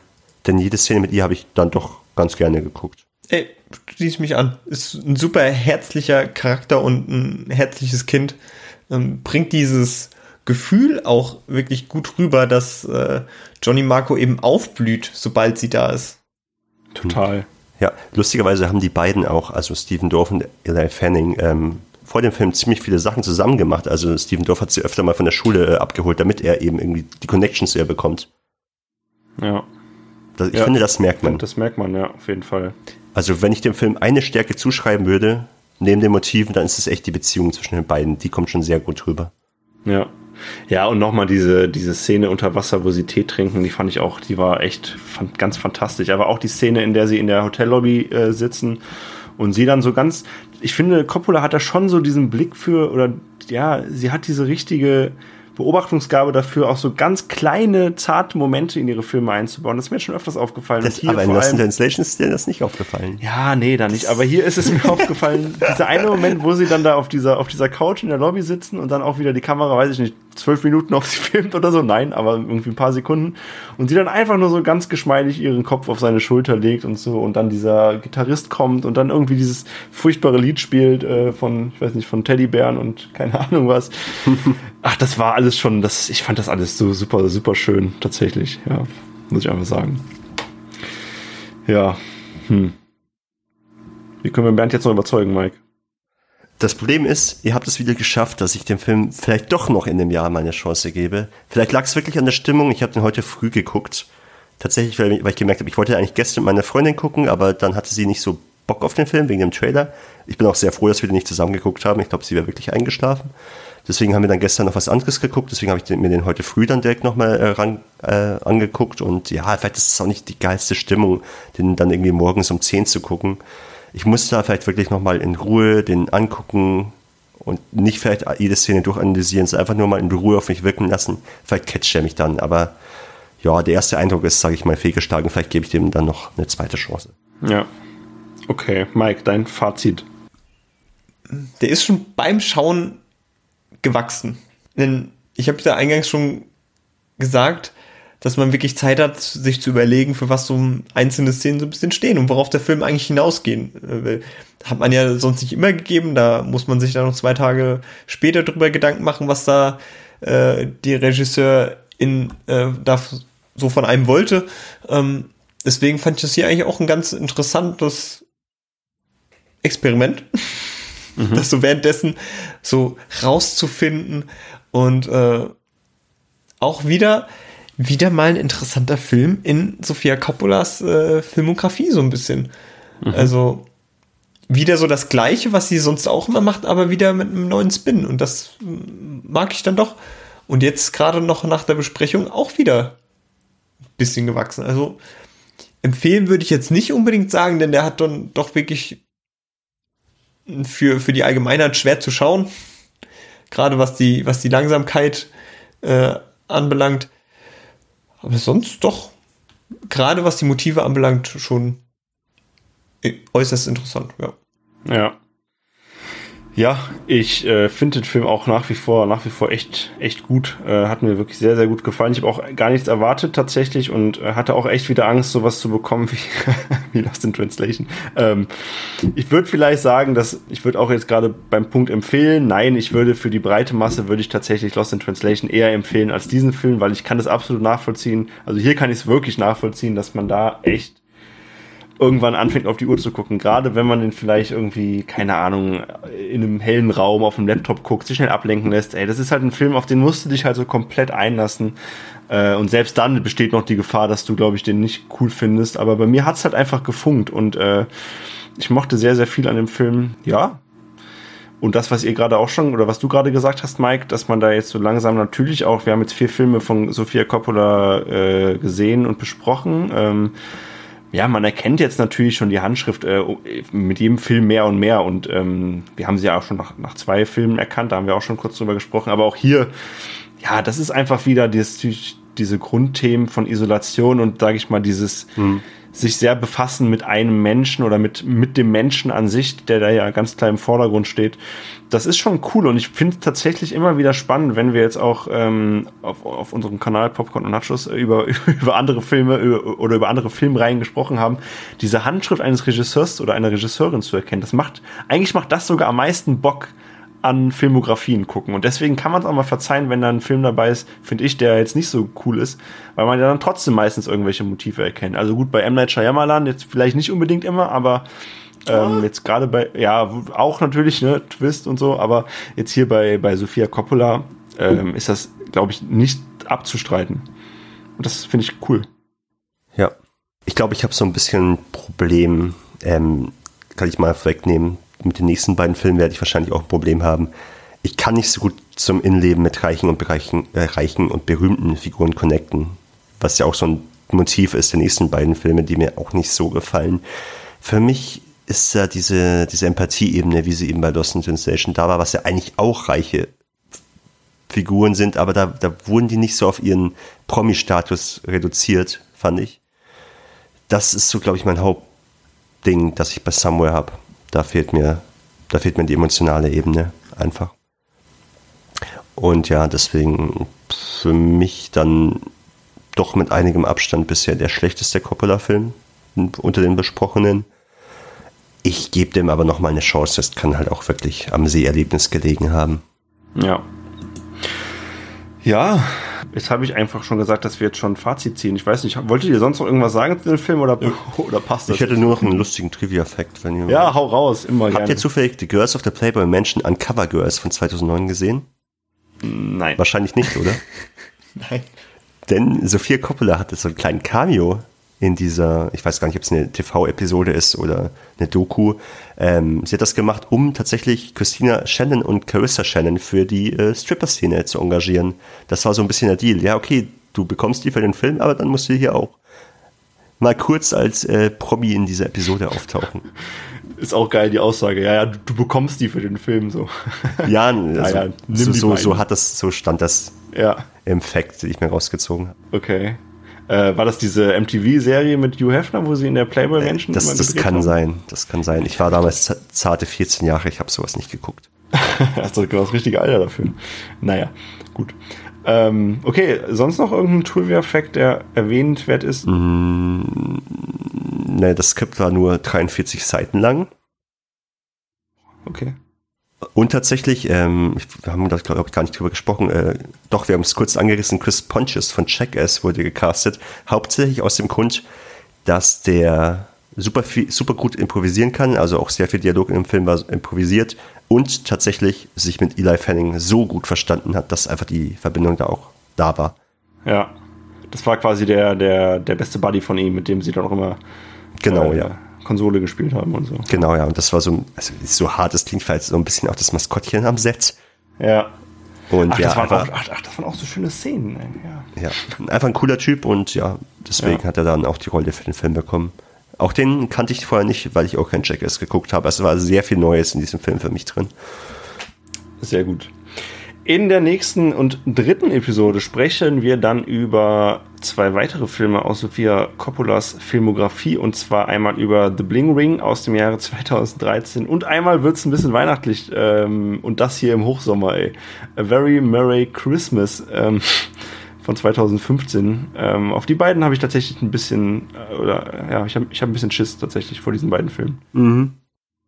Genau, und ähm, das sind die beiden Filme, über die wir dann noch sprechen. Ich äh, bin gespannt, ich habe ein bisschen Angst, aber das, das, das wird schon werden. Ähm, bis dahin, danke Mike, danke Bernd. Schön, dass ihr hier wieder an meiner Seite wart. Es war mir eine Ehre. Und ja. wir hören uns dann bald wieder hier bei Filmtoast beim Filmfrühstück. Checkt auf jeden Fall mal unsere Webseite www.filmtoast.de. Da haben wir noch viele verschiedene andere Podcast-Folgen, aber auch super tolle Artikel, die ihr auf jeden Fall lesen könnt und lesen solltet. Mhm. Und äh, wenn ihr Lust habt, checkt auch mal, äh, wenn ihr uns drei nochmal hören wollt, ich muss jetzt nochmal hier Werbung machen, www.popcornundnachos.de beziehungsweise unseren Podcast auch auf allen Plattformen, wo man Podcasts hören kann. Das war's jetzt aber wirklich und wir hören uns dann bald wieder. Und bis dahin sagen wir Tschüss. Tschüss. Ciao, Kakao.